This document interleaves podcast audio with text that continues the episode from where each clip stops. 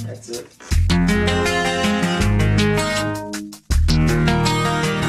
That's it.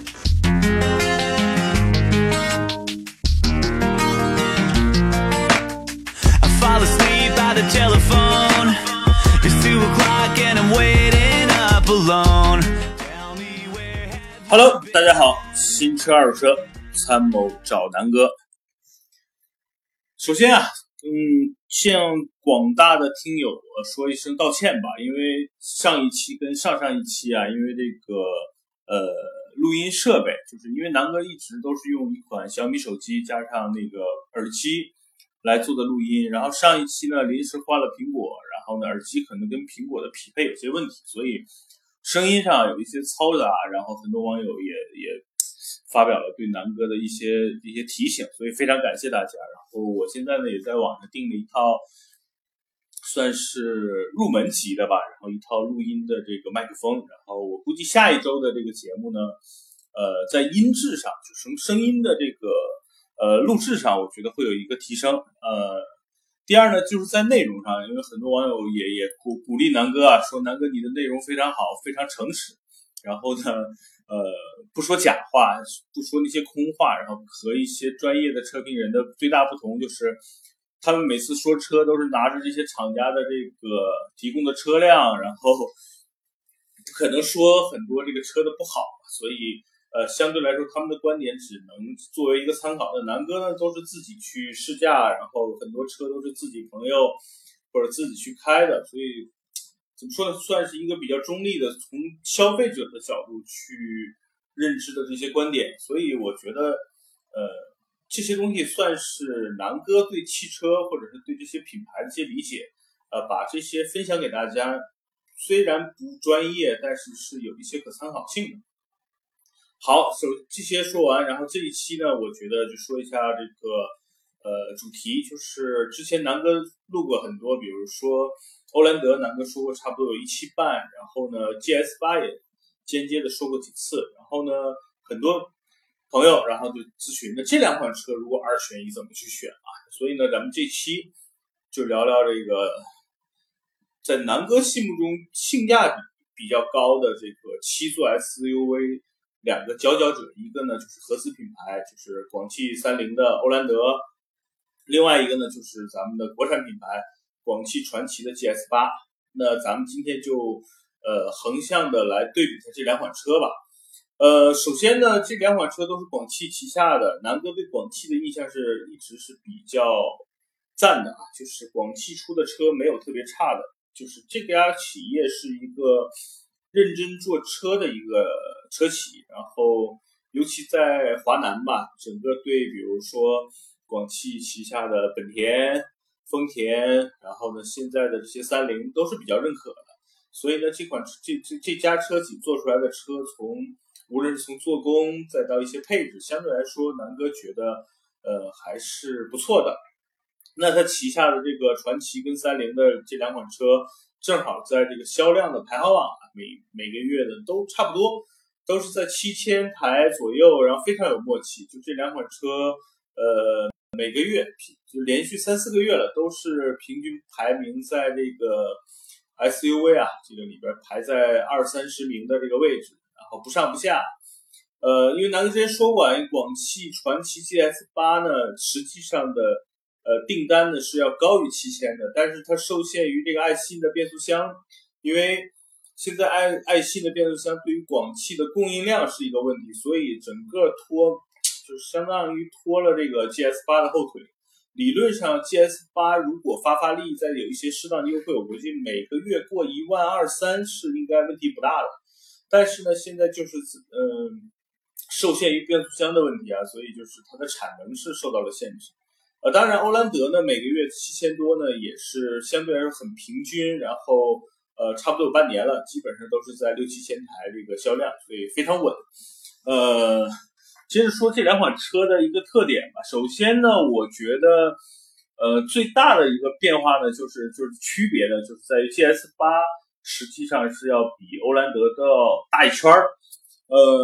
长长呢是四米八，GS 八四米八幺零，然后。奥兰德是四米七零五，所以他们两个车一个其实是定位在紧凑级，就是欧蓝德呢实际上是紧凑级的 SUV，它应该是和这个途观原来的途观 RV 四 CRV 是一个级别的，但是呢，就是实际上欧蓝德整体就是这一代的欧蓝德，它是要比紧凑级略大，又比所谓的中型，就是像汉兰达呀，然后这个冠道啊。包括这个锐界啊，要再小一点，所以呢，其实欧蓝德呢，它的整体的尺寸呢是略大于这种紧凑级的 SUV，然后呢又略小于中型的 SUV。但 GS 八呢，实际上它定位呢就是在这个中型的 SUV，基本上就是标着汉兰达、锐界的这些呃车型来做的。所以呢，就是这是他们两个最大的一个区别。呃，虽然欧蓝德。略大于紧凑 SUV，但是还是要比整体尺寸啊都要比这个 GS 八小一点，所以这就是最后最就是这两款车横向的一个最大的一个变化，就是区别呢，就是 GS 八的整体空间，包括整体车的这个啊大小都是要比欧蓝德大的，所以对于空间上有一些需求的这个呃车友们啊，那所以其实如果你选空间，那其他的你都不用去比。那你就直接选这个 GS 八就好了。呃，说完这个整体的车的大小跟空间啊，那咱们再说说这个布局吧。因为毕竟这两款车都是呃七座车，然后呃怎么说呢？就是南哥之前说过，就是都是二加三加二的一个布局，然后呢。GS 八的第二排、第三排的空间相对来说比较充裕，也就是说，呃，欧蓝德的第三排，因为南哥去坐过，也去试驾过，呃，确实基本上是没法坐成年人的。所以呢，就是对于欧蓝德的这个你七座需求非常旺盛的呢，我觉得就不要去考虑了，因为它后两排是真的只能作为一个临时的一个座位，然后乘坐一些啊。有一些小孩子，有一米三以下的吧，我觉得像一米六左右的成年的女士，就算是很苗条，坐在第三排也是非常呃不舒服的。所以我觉得欧蓝德的这个座椅啊，就是尤其是这后第三排的两个座椅，我觉得有点鸡肋。所以对于七座要求大的呢，我觉得在这块你也可以忽略掉欧蓝德了。但是啊，就是说。呃，反过来说，那欧蓝德的优势是什么呢？我觉得呢，最大的优势是在于它的这个呃品牌，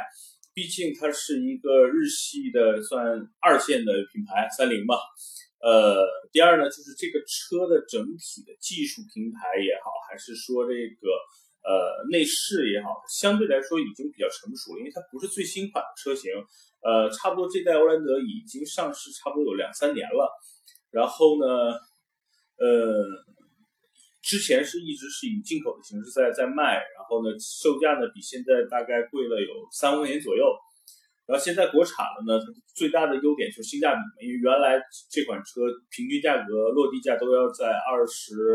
呃五六万，然后现在呢基本是在二十万上下。呃，现在又推了几款，我没仔细去去去试驾，就是又推了一些二点零排量的一些配置的车型，所以呢，性价比会更高。也就是说，在二十万你能买到一个七座的，然后这个呃怎么说呢？呃，合资品牌的，我估计也就只有这个欧蓝德了。然后，所以欧蓝德其实在这种所谓的很多人，比如说他不想要这种国产品牌，想要一个日系品牌，然后口碑又不错。然后整体车质量也不错，对空间要求不那么大，感觉呢比这辆车比这个 CRV 啊，或者是这个原来的这个荣放啊略大一点，哎，是一个挺不错的选择。就是说，呃，我觉得如果你就是想买合资品牌的，那你就选欧蓝德就好了。但是要综合去考虑，就是说在同样的一个预算，比如说二十万上下吧，如果想要一个空间更大。配置更高，或者说配置更新，然后呢，七座呢也能完全满足坐七个成人的需求，呃，平台呢或者说整个车的做工也还不错，那我觉得就是要选 GS 八了。呃，这两款车的动力是不一样的，就是 GS 八现在是用的二点零 T 加上一个六 AT，那 2.0T 呢是广汽传祺自主研发，实际上呢是应该是和欧洲的一个呃，这叫这叫引擎的供应商合作开发的这个 2.0T 的一个发动机。然后 6AT 呢，大家知道，现在刚才之前也说过，就是用的是丰田的爱信的这个变速箱。所以呢，这款车的整个动力或者是变速箱都是不错的。然后最大功率呢，二百零一马力，最大扭矩呢也到了三百二十牛米。呃，它是用的是涡轮增压加上六 AT。呃，欧蓝德呢实际上是和一些比如说奇骏或者是呃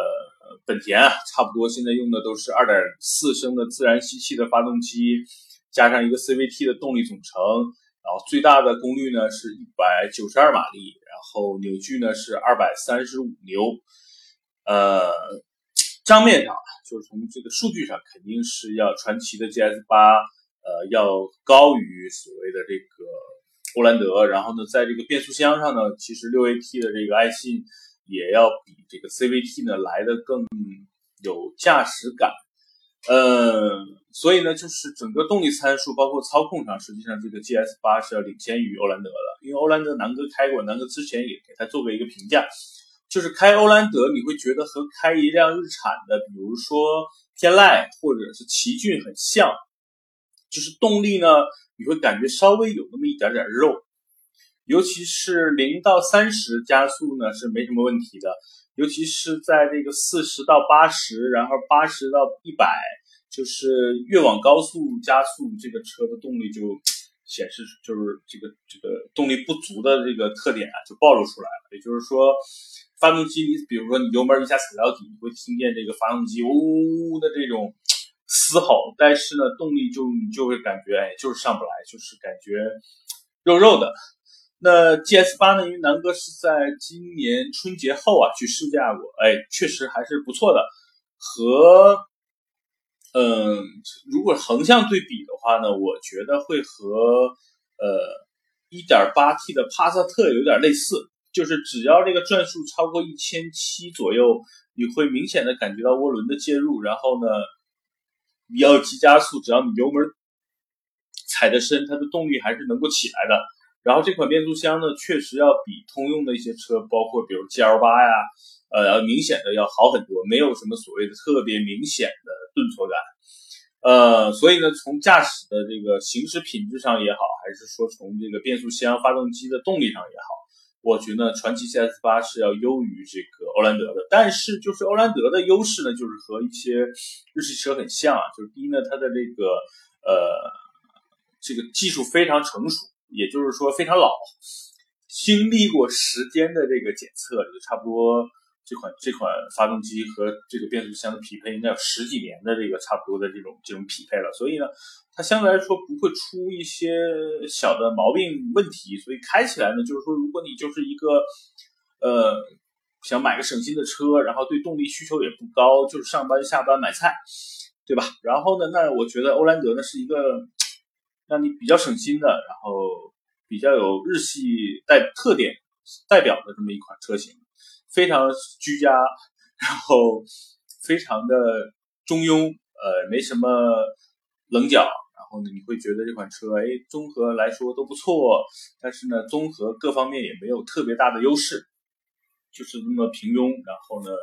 的一款车。那 GS 八呢，就是样子呢，就是很牛逼。我觉得国产最有辨识度的 SUV，我觉得我自己定义那就是 GS 八。然后呢，